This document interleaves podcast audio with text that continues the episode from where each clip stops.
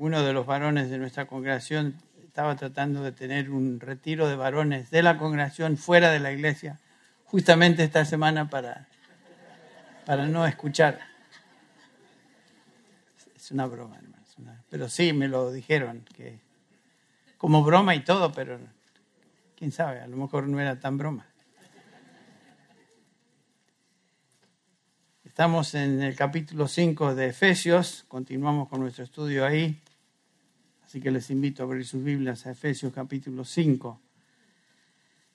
Estamos examinando la epístola de Pablo a los Efesios y nos encontramos en este capítulo 5 donde en la sección Pablo está instruyendo acerca de el matrimonio toda la sección segunda de la epístola, comenzando con el capítulo 3, versículo 1, habla sobre el andar cristiano y dice Pablo que el andar cristiano debe ser un andar digno de la vocación. Y parte de ese andar se manifiesta, se observa en la vida matrimonial. Y por lo tanto Pablo eh, nos habla de eso, cómo ese andar tiene, eh, se manifiesta, se, se ve, se observa en la relación entre un esposo y una esposa. En Efesios 5 encontramos eh, la, base bíblica para el matrimonio que Dios bendice. No hay duda de eso. Y si, si deseamos ser bienaventurados en, en, en, nuestro matrimonio, debemos eh, tener en cuenta los principios de la palabra de Dios que específicamente Pablo enseña en este pasaje. Pablo nos enseña acerca de los requisitos que Dios demanda para cada uno de los miembros de la familia, comenzando con esposas, luego esposos, y el resto de la familia viene en el capítulo 6, versículo del 1 al 4, padres con hijos. Pero el fundamento de esta instrucción se encuentra en los versículos 18 al 21 de este capítulo 5 donde Pablo nos dice, comenzando con el versículo 18, no os embriaguéis con vino en lo cual hay disolución, sino sed llenos del Espíritu. Es obvio que las instrucciones que Pablo nos da en este pasaje no se pueden cumplir, no se pueden lograr sin que tengamos el poder del Espíritu Santo moviéndonos, ayudándonos, dándonos la asistencia que necesitamos para obedecer. Por lo tanto, otra vez repito, esta instrucción no es para las masas, no es para la gente del mundo, esta instrucción es para hijos de Dios, que tienen el Espíritu Santo de Dios habitando en, en ellos. Por eso Pablo comienza la epístola, capítulo 1, versículo 1, a los santos que están en Éfeso, o sea, a los verdaderos creyentes, aquellos que han sido santificados, aquellos que han nacido de nuevo. Esta instrucción no tiene ningún sentido para la gente del mundo. Más nos dice Pablo en 1 Corintios 2.14 que para el hombre, el hombre natural las cosas del Espíritu son tonteras, son, eh, son necias, porque no las puede entender.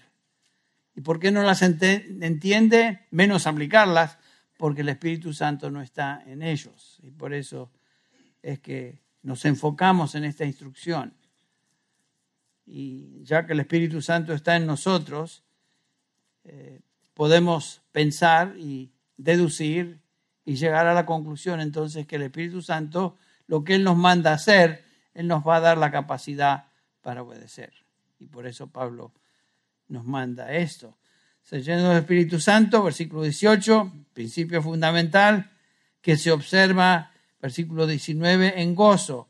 Un creyente lleno del Espíritu Santo demuestra alabanza, demuestra gozo en su corazón. Después dice el versículo 20, una persona, un, un creyente lleno del Espíritu Santo va a demostrar gratitud, dando gracias en todo. Y finalmente el versículo 21 nos habla de otro resultado o fruto del ser lleno del Espíritu Santo, es sometiéndonos unos a otros en el temor de Cristo, la sumisión mutua. Estos son los requisitos para un matrimonio feliz, para un matrimonio exitoso.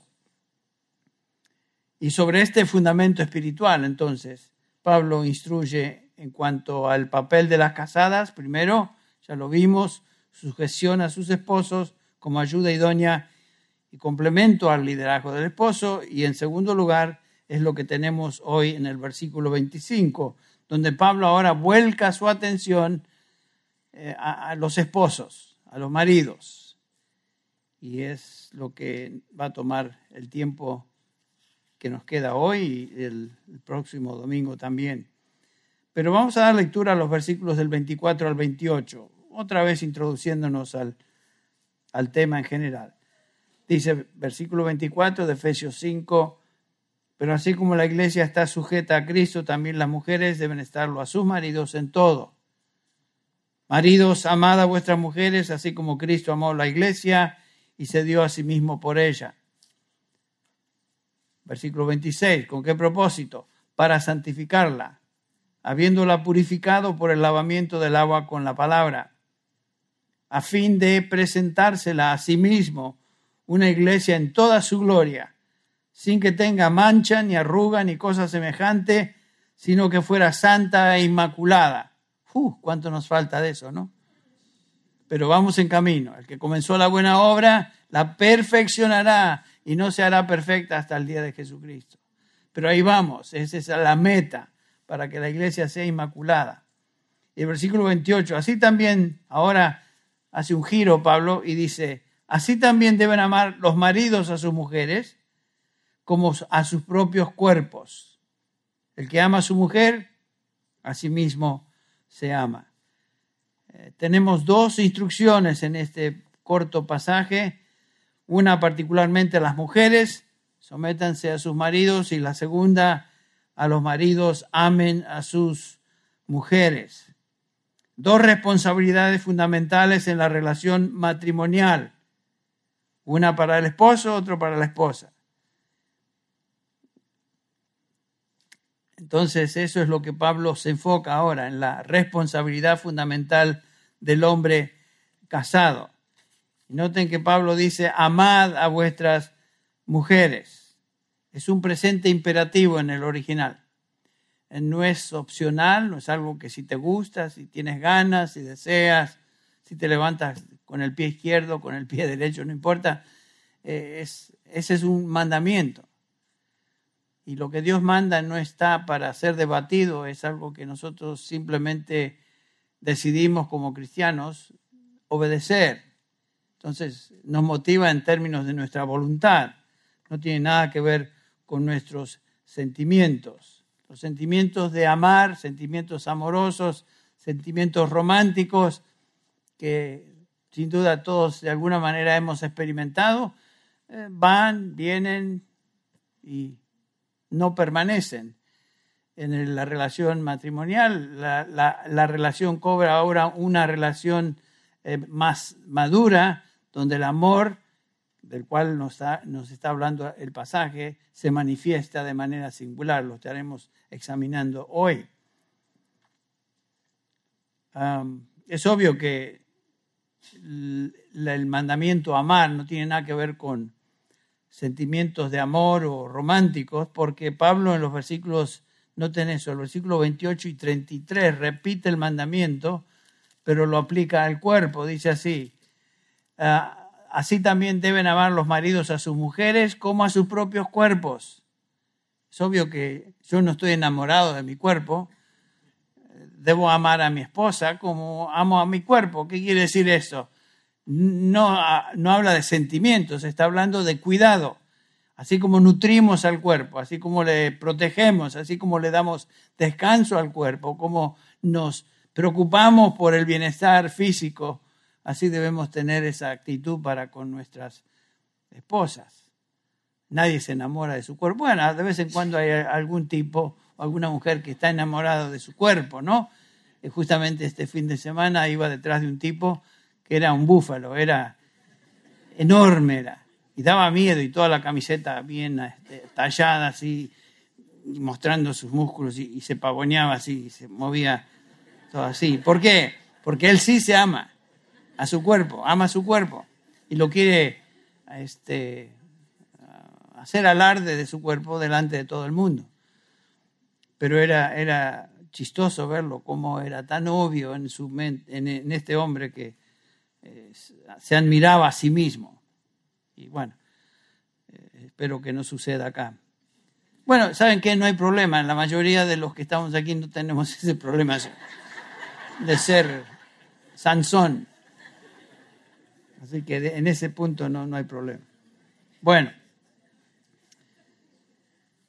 pero es obvio que es un mandamiento. Y es interesante el, verbo que Pablo utiliza acá, amad a vuestras mujeres. Hay tres palabras que se utilizan en el griego para describir el amor. Amor eh, físico, sexual, que es eros, de donde sacamos la palabra erótico, erótica. El amor de familia, filia, donde sacamos la palabra amor filial o amor familiar. Y el amor que es el mayor que todos, es el amor al cual Pablo se refiere en este pasaje, el amor agape, o agapao es el verbo, que es la manifestación más grande de amor que un ser pueda tener, y por supuesto eso se limita a Dios mismo. Es Dios el que ama de esta manera, y solamente una persona que pertenece y ha nacido del Espíritu de Dios puede manifestar ese tipo de amor para con otros porque es el producto del Espíritu. Nos dice Juan 3:16, que todos conocemos, porque de tal manera amó Dios al mundo, porque de tal manera agapó Dios al mundo, usando una forma del verbo que dio a su Hijo unigénito, para que todo aquel que en él crea no se pierda, mas tenga vida eterna. Dios ama de manera suprema, demostrado por ese verbo. Eh, nos dice, por ejemplo, Gálatas 5.22, que el fruto del Espíritu es, y entre esos se menciona amor. O sea, solo el Espíritu Santo de Dios puede producir esa, ese tipo de amor en una persona. Un ser humano sin Cristo, sin haber nacido de nuevo, no puede, no tiene la capacidad de hacerlo. Por eso Pablo se dirige aquí a esposos cristianos y hacemos hincapié otra vez en eso. Se dirige a ellos, no a la gente del mundo, sino a ellos. Maridos cristianos, amad a vuestras mujeres. ¿Cómo es que Cristo demostró su amor para con la iglesia? Bueno, aquí lo dice claramente, se dio a sí mismo. Se dio. Es un amor que siempre da, no busca eh, resultados, sino que se da. Dios amó de tal manera que dio a su Hijo. Eh, y entonces es exactamente el énfasis que Pablo está haciendo acá. Es un mandamiento hacerlo continuamente y es un mandamiento amar tal como Dios amó. Y la responsabilidad entonces fundamental de un hombre casado cristiano, noten eso, es amar a su esposa. Qué interesante que pudiera haber dicho otras cosas pero lo principal para un esposo cristiano es amar a su mujer. Y lo, subraya el apóstol Pablo usando justamente este amor que se expresa en términos de amor de Dios para con otros. ¿Qué es lo que Dios demanda de un esposo cristiano? Ama a tu mujer, así como Cristo amó a la iglesia lo cual inmediatamente nos hace ver que el amor de Cristo para con su iglesia es un amor que se demuestra en sacrificio. Él se dio. El amor que debe demostrar un creyente, un esposo para con su esposa, debe ser distintivo, debe ser marcado por esa actitud de, de darse sacrificadamente para favor y el bien de su esposa así como Cristo lo hizo para con su, su iglesia. Nos, nos, cuesta digerir esto, ¿verdad? Imagínense, qué demanda impresionante pone Dios sobre los hombros de un esposo cristiano. Tienes que amar a tu esposa así como Cristo amó a su iglesia. Esa es la, la comparación. Si ustedes, hermanas que están aquí, sentían que el mandamiento a, someterse a su esposo era realmente, eso es pesado. Imagínense el peso que existe en someterse al mandamiento que Dios pide de los esposos. Amad a vuestras esposas como mi Hijo Jesucristo amó a la iglesia. Ya cobra un, un distintivo muy, muy especial. Es un amor muy especial. Se entregó por ella. La pregunta es, ¿merecía la iglesia el amor de Cristo? Obviamente que no. Pablo nos habla de la condición de la iglesia antes de, conocer a Cristo. En el capítulo 2, versículo 1 de esta, de esta misma epístola, Pablo nos dice, y vosotros, y vosotros que estabais muertos en vuestros delitos y pecados. Esa era la condición nuestra antes que Cristo nos redimiera, antes de que fuéramos su iglesia en los cuales anduvisteis en otro tiempo, conforme al príncipe de la potestad del aire, eh, entre los cuales que operan en los hijos de desobediencia, entre los cuales también todos nosotros, dice Pablo, en otro tiempo vivíamos en las pasiones de nuestra carne, satisfaciendo los deseos de la carne y de la mente, y éramos por naturaleza hijos de ira. Esa era nuestra condición. Es obvio que no había nada atractivo en nosotros. Dios el Señor Jesús no nos amó porque vio algo realmente remarcable en nosotros, que sea precioso en nosotros. No, no merecíamos nada. El Señor nos amó a pesar de lo que éramos.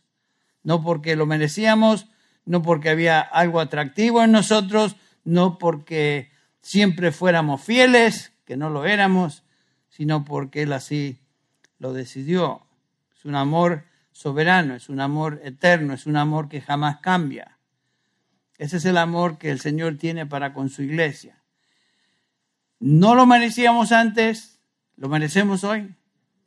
No, porque seguimos siendo no pecadores perdidos, pero seguimos siendo pecadores que necesitan la limpieza continua de la sangre de Cristo en nuestras vidas. Por eso también celebramos la Santa Cena recordando el sacrificio de Cristo que nos perdonó una vez y para siempre de todos nuestros pecados, pero nos recuerda el hecho de que continuamente tenemos que ser limpiados de nuestros pecados hoy. Entonces, no lo merecíamos antes, no lo merecemos hoy. Y otra vez nos lleva al punto del mandamiento, esposos, amad a vuestras esposas.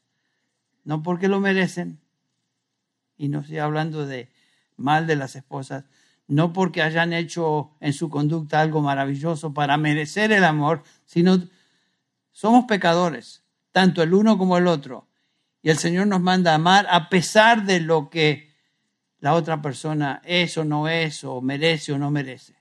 No estamos hablando de merecer, estamos hablando simplemente de obedecer lo que Dios nos manda hacer.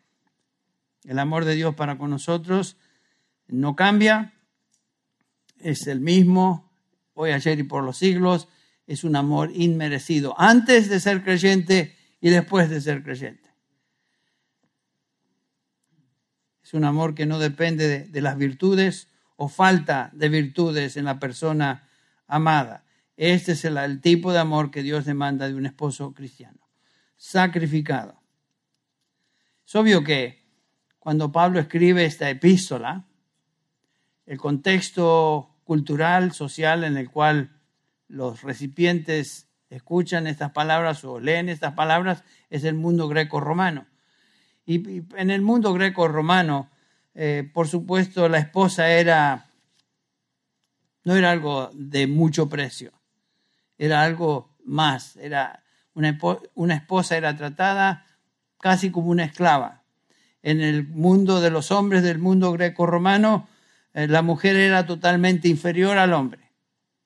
Podría un esposo romano, si así lo deseaba, deshacerse de su mujer, venderla como esclava en el mercado, vender a sus hijos como esclavos. Patria potestad era su, su, su este, poder, su habilidad como ciudadano romano de responder de esa manera si él así lo deseaba.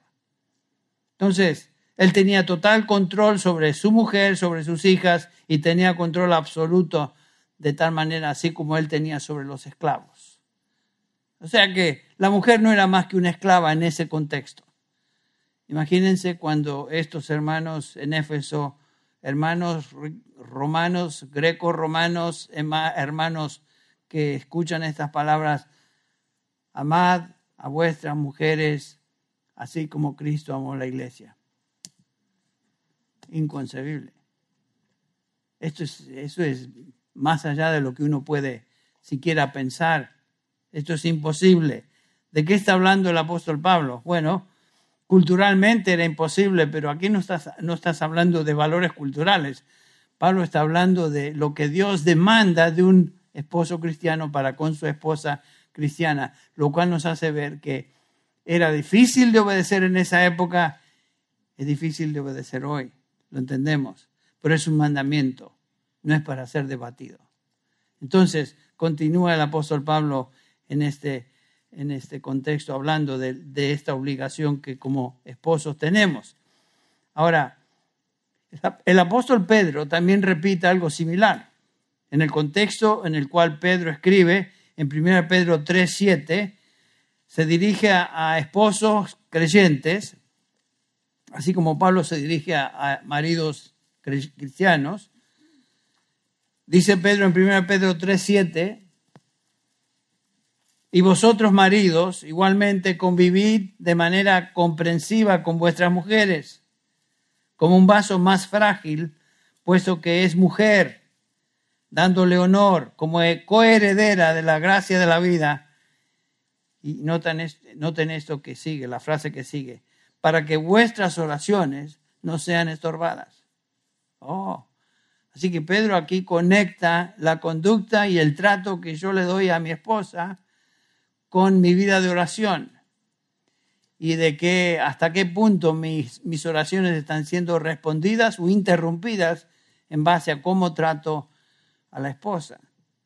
Y ese es el, ímpetu, esa es la, la, motivación que Pedro les da aquí en este pasaje. ¿Qué está diciendo Pedro cuando dice vivir con ellas de manera comprensiva? ¿Qué quiere decir eso? Bueno, es similar a decir amad a vuestras mujeres, con otras palabras, amar a vuestras mujeres involucra o incluye este, este tipo de amor. Yo diría ser considerados, considerados con nuestras esposas. Pedro, Pedro nos dice que debemos vivir sabiamente con nuestras esposas de manera comprensiva, no imponiéndonos con la mentalidad de un macho, ¿no es cierto? Aquel que quiere hacer, imponer y, decidir y llevarse por delante a su mujer porque es muy macho. Entendemos que en, algunos contextos eso todavía ocurre, por eso la, el famoso himno y canción mariachi, con dinero, sin dinero, siempre hago lo que quiero, y mi palabra es ley. O sea, esa es una actitud absolutamente machista para con el hombre, para con la mujer. Ahora, en la, época de los romanos los mariachis no existían, pero sí existía eh, eh, la actitud. Por eso la confronta Pablo y la confronta también el apóstol Pedro. Esto quiere decir que tengo que tener consideración por mi esposa, sus anhelos, sus sueños, sus ansiedades, sus necesidades. Y a veces toma tiempo y toma, es difícil escuchar con paciencia a, la esposa. Y por eso tenemos que tener mucho cuidado de tratarlas como vasija más frágil. Escuchar es, una, es un arte, alguien dijo, yo leí, es un arte, es difícil escuchar. Sí podemos escuchar y... y, a veces la, esposa quiere conversar y quiere expresarnos sus añoranzas, sus deseos, sus luchas ese día, y nosotros, y, y nos cuesta un poquito prestar atención. Tengo que reconocerle. Bárbara a menudo viene y me dice, bueno, ya que te interrumpí, y sigue. Y yo estoy estudiando, por ejemplo, estoy leyendo. Y que, pero ya que te interrumpí, y, sigue con su, conversación.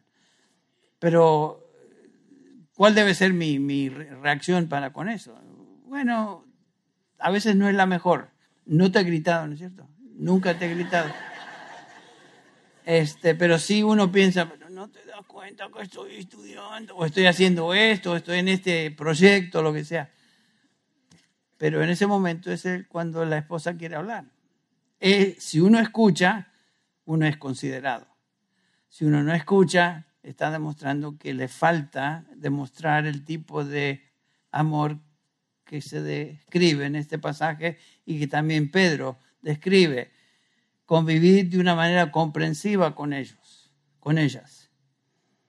Entonces Pedro también está hablando de la caballerosidad, ¿no es cierto? De ser considerado con nuestras esposas como vaso más frágil y esto tiene que ver eh, con fortaleza física en un sentido. La mujer no fue diseñada por Dios para llevar a cabo ciertas tareas que obviamente el Señor apartó y reservó para seres humanos, para hombres, que demandan fuerza y a veces fuerza poco bruta. Por ejemplo, eh, ir a la guerra y participar en combate activo junto a hombres en un campo de batalla no es el tipo de actividad ni acción que la mujer fue diseñada para llevar a cabo. Eso no es para ella. Estaba viendo ayer justamente un, parte de un noticiero local y fue por accidente, pero estaban dando el, estaban hablando ahí de un, un, equipo de fútbol americano de high school que estaban haciendo hincapié y subrayando lo, lo, lo, precioso que era de tener por primera vez en la historia de ese equipo de fútbol a una, a una mujer, una chica.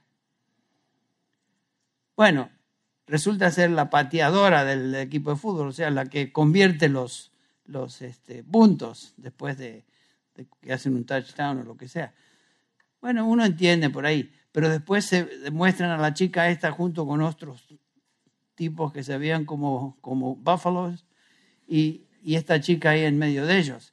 Es obvio que aunque estaban exaltando el hecho de que ya no hay diferencia, somos todos iguales, sí hay diferencia. Porque hay diferencia entre el poder físico de uno de estos muchachos y el poder físico de esta chica que patea los, los penales, no penales en fútbol americano, patea, convierte los tiros de, de, como se diga. Ustedes me entienden. Bueno, es obvio, se me hizo obvio en el contexto de lo que estaba leyendo que el Señor eh, trata y describe a la mujer como un vaso más frágil. Y no es simplemente algo interesante de notar, sino que es verdad, es un vaso más frágil. Entonces, debemos reconocer eso y eh, lo hace consciente, Pedro nos hace consciente de, consciente de esta realidad. Es una manera, una manera similar de decir, esposos, amad a vuestras esposas. Entonces, el, el, amor que Pablo describe acá, primero es un amor sacrificado. Cristo se dio por su iglesia. Tenemos una ilustración en el libro de Oseas, ustedes recuerdan, del amor de Dios para con Israel, a pesar de la ingratitud y prostitución de la nación de Israel, Dios llama a Oseas y le dice, ve y toma como mujer, como esposa a esta mujer, Gomer, que era una prostituta y, era simplemente una, un símbolo, una ilustración del amor de Dios para con Israel. Israel se había prostituido, esta mujer, Dios le dice a Oseas, tú ve y te casas con ella, para demostrar el, amor que Dios tenía para con Israel. El amor de Dios que es siempre el mismo, nunca varía, nunca muere, es absoluto, es incondicional. Bueno, alguno dirá, bueno, ese tipo de amor realmente es imposible. Y como dije, eh, el, amor agape del cual Pablo nos habla aquí es un amor que no podemos lograr en nuestras propias fuerzas. Eso es obvio. Es un amor que solamente Dios puede dar en el contexto del nuevo nacimiento, dándonos el poder para llevar a cabo por el Espíritu Santo. Pablo, Pedro, perdón, dirigiéndose a los cristianos, eh, dice en 1 Pedro 1:22, puesto que en obediencia a la verdad habéis purificado vuestras almas para un amor sincero de hermanos, ahora el mandamiento, amaos unos a otros entrañablemente de corazón, el mismo verbo. ¿Cómo es que vamos a amar? Con el poder del Espíritu Santo. No hay otra manera de poder lograr esto. ¿Y qué es la meta del amor? Bueno, la meta la tenemos en segundo lugar. El otro punto es, primero sacrificado, el segundo es amar a nuestras esposas como Cristo ama a la iglesia, conlleva la idea ahora de purificación. Purificación. Sacrificio por un lado, purificación. Este es un amor purificador. Noten cómo Pablo lo describe ahí en el versículo 26, Efesios 5, 26. Dios amó a su iglesia, se dio por ella, para santificarla, habiéndola purificado por el lavamiento de agua con la palabra, a fin de presentársela a sí misma una iglesia en toda su gloria, sin que tenga mancha, ni arruga, ni cosa semejante, sino que fuera santa e inmaculada. Cristo ama a la iglesia y busca su pureza. Ese es el punto. La meta es que un día la presentará en toda su gloria, con todo su esplendor. Esto es lo que el amor de Dios busca, el amor de Cristo busca para su iglesia. Santificarla, purificarla. Eh, es cierto que eh, todavía no somos lo que habremos de ser, pero estamos en proceso de esa obra de perfeccionamiento y santificación que el Señor comenzó cuando nos salvó, continúa llevando a cabo hasta que seamos presentados una vez y para siempre, finalmente en gloria con Cristo Jesús. Eso es futuro, pero entre tanto estamos siendo purificados, santificados, que es la ilustración que el Señor enseña en el capítulo 13 de Juan. Ustedes recuerdan allá en el aposento alto con sus discípulos, el Señor les da una lección final toma una vasija de agua, se, agacha, se, coloca una, este, como un delantal y comienza a lavar los pies de sus discípulos. Y ustedes recuerdan la reacción de Pedro. No, no, Señor, tú me vas a lavar a mí si yo soy, soy... ¿Cómo vas a lavar tú siendo el Señor a mí? Y el Señor le dice, mire, si, si no te lavo, no tienes parte conmigo.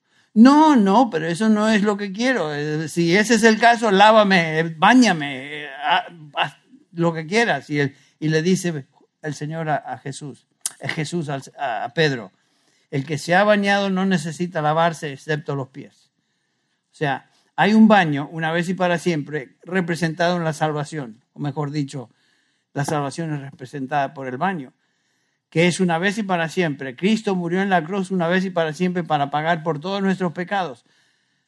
Pero todavía continuamos pecando como hijos de Dios, lo cual requiere que seamos continuamente limpiados. Y es lo que el Señor Jesús enseña a sus discípulos. en el caminar de la vida nos ensuciamos por el pecado y necesitamos ser otra vez lavados. ¿No les pasa que a menudo estamos teniendo un día, tal vez una semana de cierta victoria y estamos bien, nos sentimos bien y de repente otra vez. Señor, otra vez. ¿Y qué necesitamos? El diablo viene y nos dice, tú has, pecado demasiado ya. ¿Tú crees que el Señor te va, te va a recibir? Mira nomás, ¿qué, qué fracaso eres. Y vienen los pensamientos de fracaso. ¿Qué hacemos? lo único que podemos hacer. Señor, reconozco mi pecado y vengo a ti como me enseña tu palabra, confesando mis pecados, sabiendo que como tu palabra también me enseña que si confieso mis pecados, tú eres fiel y justo para perdonar y limpiarme de toda maldad, que es justamente lo que primera de Juan nos enseña. Versículo 7. Si andamos en la luz como Él está en la luz, tenemos comunión unos con otros y la sangre de Jesús, su Hijo, nos continúa limpiando de todo pecado. Gracias a Dios por, esa, por ese ministerio de Jesucristo a la diestra del Padre. Si, el versículo 9, si confesamos nuestros pecados, Él es fiel y justo para perdonar nuestros pecados y para limpiarnos de toda maldad.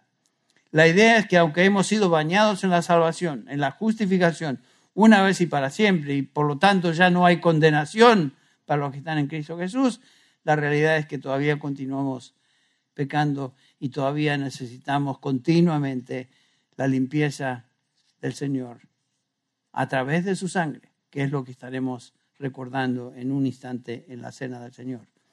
Ahora, ¿cómo es que un creyente es santificado? Claramente nos enseña el Señor Jesús en, en, en Juan 17, 17 que somos santificados por la verdad. Dice en su oración intercesora, Jesús dice, Padre, santifícalos en la verdad, tu palabra es verdad. ¿Cómo es que un cristiano es santificado? Por medio de la palabra. Por medio de la palabra. Eh, el Salmo 19, 7 nos dice, la ley de Jehová es perfecta que convierte o transforma el alma. Somos transformados, somos santificados, somos limpiados por medio de la palabra.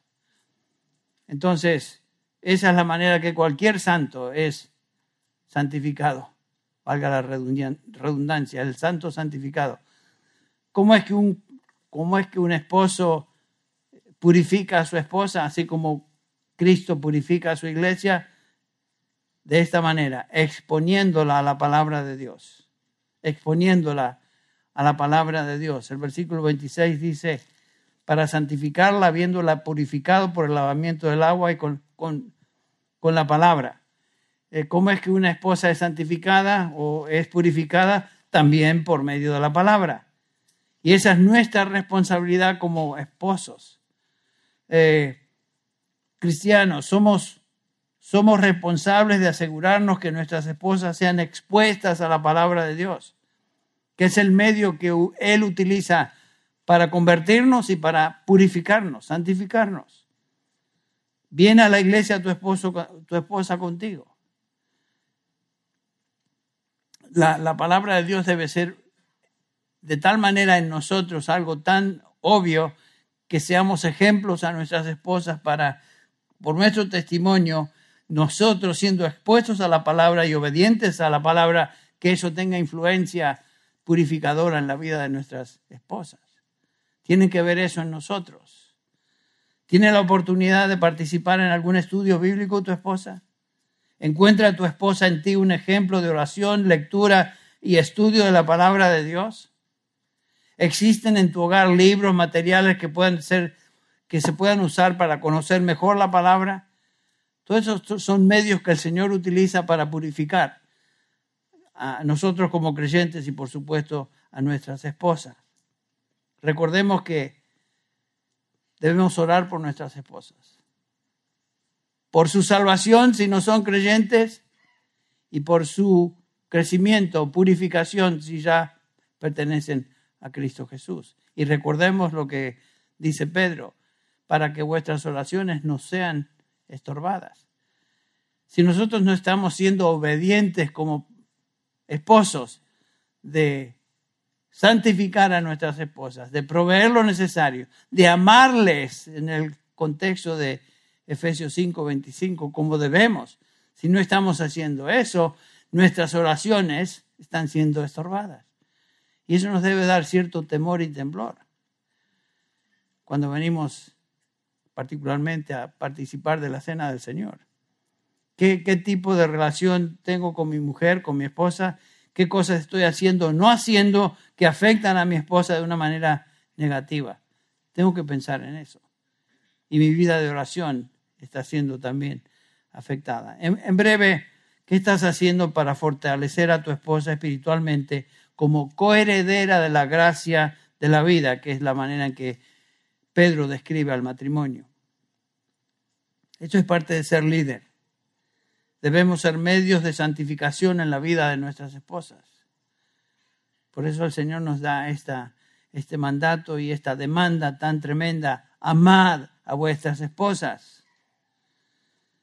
Otra forma práctica de purificación no solamente es exponerlas a la verdad de la palabra, sino evitar que sean expuestas a todo aquello que es impuro, que es inmundo. Eso es lo que el Señor hace con su iglesia. Dios quiere purificarnos, el Señor quiere purificarnos, no quiere que nos conformemos a este siglo, sino que seamos transformados por medio de la renovación de nuestra mente. Sin embargo, hay, hay parejas que no tienen discernimiento en cuanto a lo que ven y a lo que se exponen. Y eso tiene un efecto nocivo en la vida moral o espiritual de la persona. Yo conocí hace unos años una pareja que leían o miraban materiales pornográficos juntos para ayudarse en su vida matrimonial. Eso no es forma de, de llegar a la pureza. Eso no es forma de ayudar a tu esposa a ser pura. Es una excusa a dar rienda suelta a la lascivia del corazón. Realmente amamos a nuestras esposas, vamos a buscar aquello que es puro para ellas. Jamás lo perverso, lo, lo inmundo del mundo.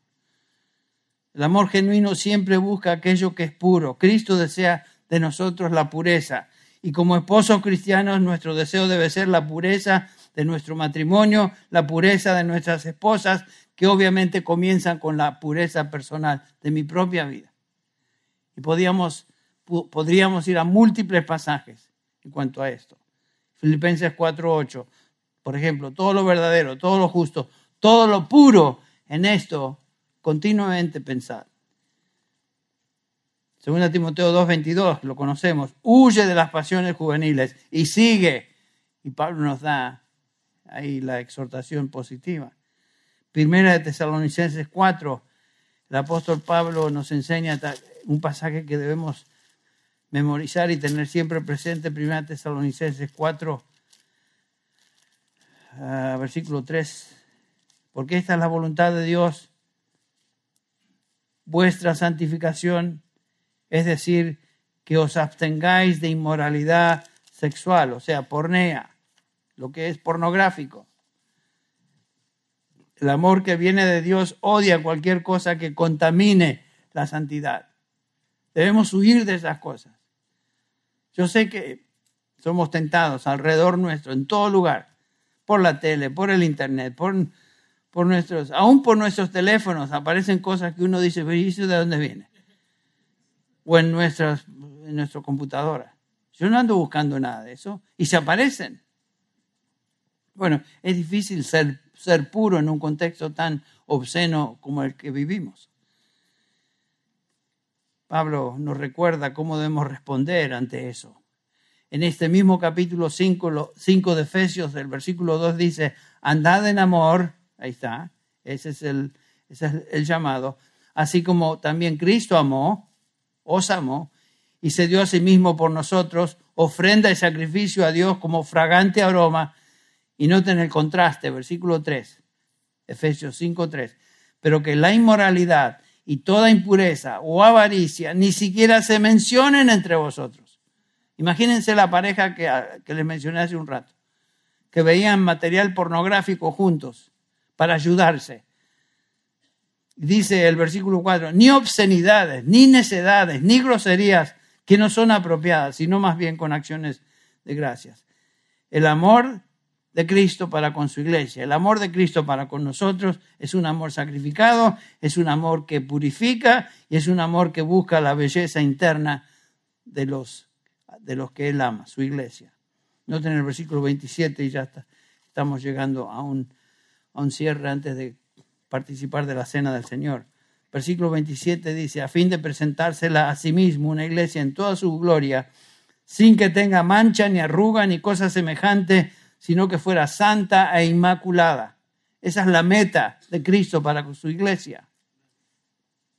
Pablo nos dice que debemos presentar a nuestras esposas así como Cristo presenta a sí mismo a su iglesia en toda gloria. Obviamente lo que se enseña aquí no es una referencia a la belleza física, que con el tiempo se hace menos notable y por supuesto todos sabemos que no somos los mismos que éramos hace unos añitos. Yo me asusto cada vez que veo mi imagen cuando me levanto a la mañana en el espejo. Por supuesto, la belleza física es pasajera. Por eso Pablo le dice a, Timoteo, mira Timoteo, disciplínate a ti mismo para la piedad.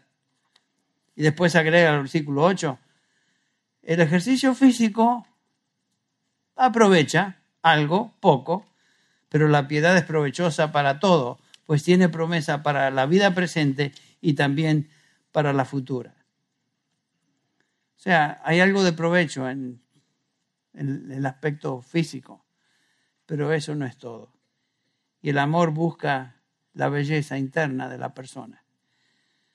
Eso es lo que el verdadero amor eh, es y se demuestra. Si una relación matrimonial comienza enfocándose simplemente en el amor eros, erótico o el amor, lo que sea, lo que la gente llama amor hoy, eso no puede durar. Pasan los años y ¿qué pasa con, con el aspecto físico? Se va desgastando, eso se termina. Y no solamente que se termina, sino que termina en muerte. ¿Y qué pasa si tu hogar fue fundamentado en, en, ese tipo de amor que se exalta en las películas o en los medios de comunicación? Ese amor es totalmente limitado y sin valor. Conclusión. La responsabilidad del esposo es amar a su esposa, como Cristo amó a su iglesia, sacrificadamente santificándola y buscando su belleza espiritual. Hay mucho más que vamos a cubrir que no podemos hacerlo hoy porque queremos participar juntos de los elementos de la cena del Señor. Así que vamos a orar y mientras oro voy a pedir a mis hermanos que pasen por favor para ayudarme con la distribución del el pan y el vino. Vamos a orar. Señor, te agradecemos por tu enseñanza en tu palabra tan clara en cuanto a las relaciones que debemos tener en el contexto de un matrimonio. Gracias te damos, Padre, por tu exhortación clara y precisa para nosotros, esposos cristianos.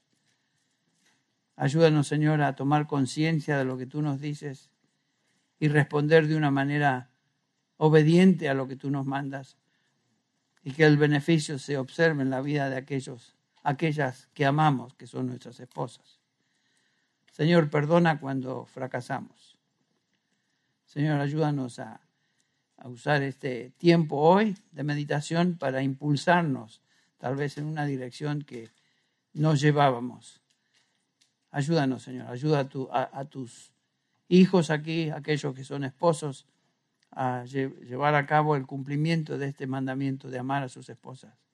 Me incluyo, Padre somos débiles y vivimos en un contexto del mundo que es nocivo. Pero Padre, nos, entregamos en tus manos y pedimos que tú nos ayudes. Y gracias Padre por el Espíritu Santo que tú nos diste, con el cual fuimos sellados para el día de la redención y por medio del cual tenemos el poder y la capacidad de obedecer. Gracias Padre. Ahora bendícenos al participar de la Santa Cena, que sea un medio de edificación para tu pueblo y también un testimonio para aquellos que no te conocen, aún en ese lugar, en el nombre de Jesús. Amén.